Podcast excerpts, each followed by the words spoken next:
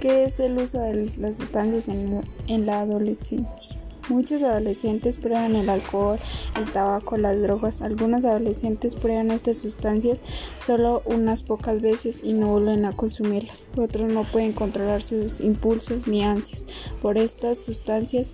Esto se conoce como problema de consumo de sustancias.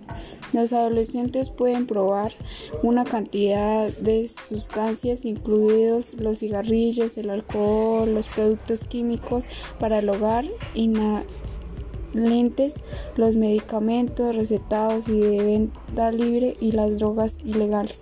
Los adolescentes usan alcohol más que cualquier otra sustancia. La marihuana es la droga ilegal que los adolescentes consumen más a menudo.